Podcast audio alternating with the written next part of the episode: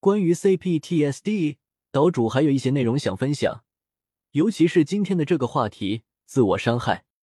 在落笔写这篇文章前，我翻看了一下采访涅槃计划参与者时写的笔记。当被问到平时如何处理负面情绪时，百分之二十三的采访者报告有不同方式及程度的自伤行为。有部分采访者甚至把他们胳膊上的伤痕拍照发给过我，似乎这些或鲜红或惨白的印记能替代言语说出他们心里的痛与恨。我没敢把聊天框里的照片打开。因为内心对直面这些触目惊心的伤痛本能的产生了畏惧，但苦难就摆在那里，真真切切的。当我站在彼岸遥望他们，指尖颤动的是一种熟悉而陌生的感觉，紧随畏惧而来的是沉重的悲悯。为什么会出现自我伤害行为呢？有的人是想用痛苦抵消痛苦，有的是为了唤醒麻木的神经。不外乎拯救和惩罚，既想拯救，又想惩罚。CPTSD 治疗手册上对此的专业解释为：自我伤害是为了应对压力、内在冲突和痛苦而故意伤害自己的身体。它可以被理解为一种试图更具有适应性的处理各种令人崩溃的问题的替代行为。其中许多涉及感觉过多，例如孤独、被遗弃、恐慌、内在冲突、创伤性记忆或感觉过少、麻木、人格解体、空虚、感觉濒死。部分人的自伤行为是偷偷进行的，并向他人隐瞒自己的自伤行为；但另一部分人会故意在他人面前实施自我伤害行为，其目的是想用这种方式向他人表达自己的痛苦，因为他们无法用言语说明。自伤确实会在短时间内营造出情绪幻觉般的释放感，并在一定程度上能减轻自伤者的自杀念头，但是也仅此而已。自我伤害并不能帮助患者真正有效解决当下的问题，反而会让自伤者因为自伤行为而对自己引发新一轮的羞耻、自责、失望等负面情绪，从而加重病症的症候反应。不只是 CPTSD 患者可能出现自伤行为，据我了解，其他类型的精神病症患者，譬如抑郁症、双向情感障碍症及焦虑症的患者，也同样会出现自我伤害行为。所以，本篇内容适合所有有自伤行为和自伤倾向的读者仔细阅读。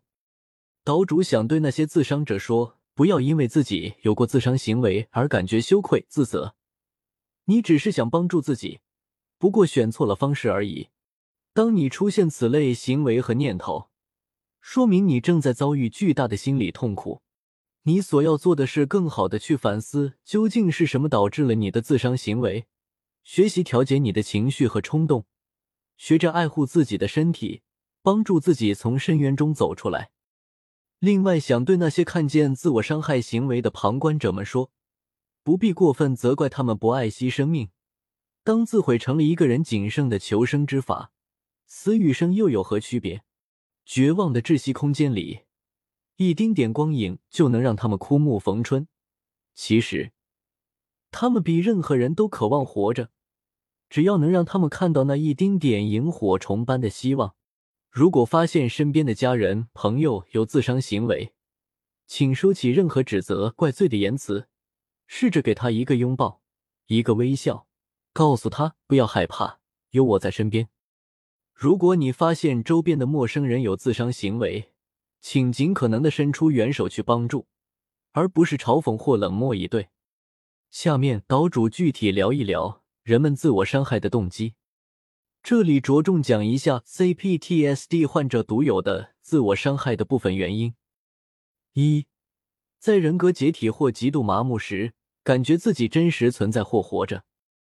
二，唤起情感麻木以停止感觉过多。三，缓解崩溃的情绪、紧张感或创伤性记忆带来的痛苦，使外在身体与内在情绪的痛苦更加一致，将内在的情感痛苦重新聚焦到外在，将其定位。四，表达对自己的愤怒或攻击性自我憎恨。五，作为对他人表达愤怒或攻击性的替代行为。六，应对被遗弃、被拒绝或孤独的感觉。七，减少羞耻或内疚。八，减少空虚、困惑或内在混乱的感觉。九，回应内在命令的声音来自其他分离部分控制所造成的的痛苦，即在别人伤害我之前，我会先伤害自己。一零，引起他人的注意。一一，讲述发生的事情，将其作为创伤性重演。身体的某些部分会以与创伤性事件中类似的方式受伤。一二，某个分离部分可能正在惩罚或试图杀死另一个分离部分。十三，因泄露秘密而受到惩罚。某个部分因谈论创伤性事件而被另一个部分用自我伤害来惩罚。一四，防止自杀，即选择一种伤害比死亡更小的行为作为内在妥协。一五，促进或防止从某个部分到另一部分的切换。一六，对于某些人来说，自我伤害会上瘾，因为它可以释放内啡肽，使他们感到欢欣或兴奋。聊完自我伤害的动机后，岛主继续给大家介绍自我伤害的内在循环是怎样运作而导致最终的行为。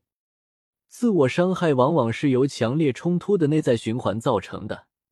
而这些冲突会造成情绪持续失调，处于痛苦中的那些有需要的、害怕的、脆弱的部分，会引起挑剔部分的愤怒、恐惧和厌恶。这些挑剔部分在内在罢工，导致恐惧部分的压力越来越大。这些冲突还造成了挑剔部分更强烈的内在回避，使得他们越来越令人害怕，遭人谩骂，不合群。这种动态变化会引发越来越崩溃的情绪、羞耻和自我憎恨，而这样只会加剧自我伤害的风险。当明了了自伤行为的内在循环后，CPTSD 患者可以参照手册中提示的办法，与内在各部分一一对谈，了解进行自我伤害的每个部分这样做的缘由。关键是要清楚到底是什么触发了这些内部实施自我伤害，并商定解决方案。岛主觉得这个循环可能也适用于非 CPTSD 患者的自伤行为，因为所有的自伤行为背后的核心动因可能是一致的。手册给出的建议略模糊，并不很具体，可能需要根据具体的案例给出详细的应对方案。不过，既然我们搞明白了自伤行为的内在循环，其实也就清楚了一个核心原则：打破这个循环。即可改变自伤行为模式。只要能够改变这个循环中的任意一个环节，可以挑选最脆弱或最容易的一环，新的应对模式就可以产生。剩下的工作就是不断强化，直到大脑形成肌肉记忆，直至变成习惯。譬如，当挑剔和愤怒的部分被激活，你会受到头脑中自责声的干扰。此时可以采用适合自己的正念练习，指的是可以让自己转移注意力，将全部注意力聚焦到此时此刻外部世界发生的事情，而非沉浸在自己的头脑中的意象里。例如，可以数一数房间里共有多少种不同的颜色，洗一个冷水澡，用极慢的速度且全神贯注的吃一种事物。关于不同的正念练习，可以上网查看并加以尝试。找到适合自己的那一种，或者当触发因素出现后，可利用反思功能及正确的核心信念。后面文章中岛主会详细介绍这两种方法，稳定内在，避免激发脆弱部分，以便用新的模式取代旧有的循环模式。个人以为头两个环节应该是最容易被攻克的部分。纸上得来终觉浅，觉知此事虚功行。如果有自伤行为困扰的读者看到此文，可以尝试改变自己的自伤循环，在改变中慢慢调整和改善自己的身心状况。如果你已经在进行心理咨询，且出现了自伤行为，请务必把情况如实的告知你的心理咨询师，让他们帮助你找到最佳解决方案。岛主知道，要解决这个问题肯定会特别的困难，需要足够的耐心和毅力。